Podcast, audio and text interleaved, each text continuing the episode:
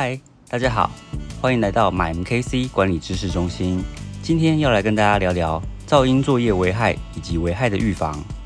近年来，因职业安全卫生意识日渐提高，致使劳工暴露于噪音作业环境导致的听力损失，深受政府、业界与劳工的重视。因此，针对噪音议题，国内相关法令已经有了相当的规范。例如，《职业安全卫生法》第六条规定，雇主对于防止噪音引起之危害，应有必要安全卫生设备，并采取必要措施。另对于噪音作业现场之环境，应依照《职业安全卫生法》实行细则第八条规定，显著发生噪音作业场所应实施作业环境测定，以及《劳工作业环境测定实施办法》第十五条规定，作业环境测定前必须拟定。含有采样策略之作业环境测定计划。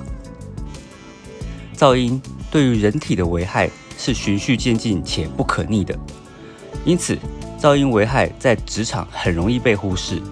面对噪音危害，预防即是最好的治疗。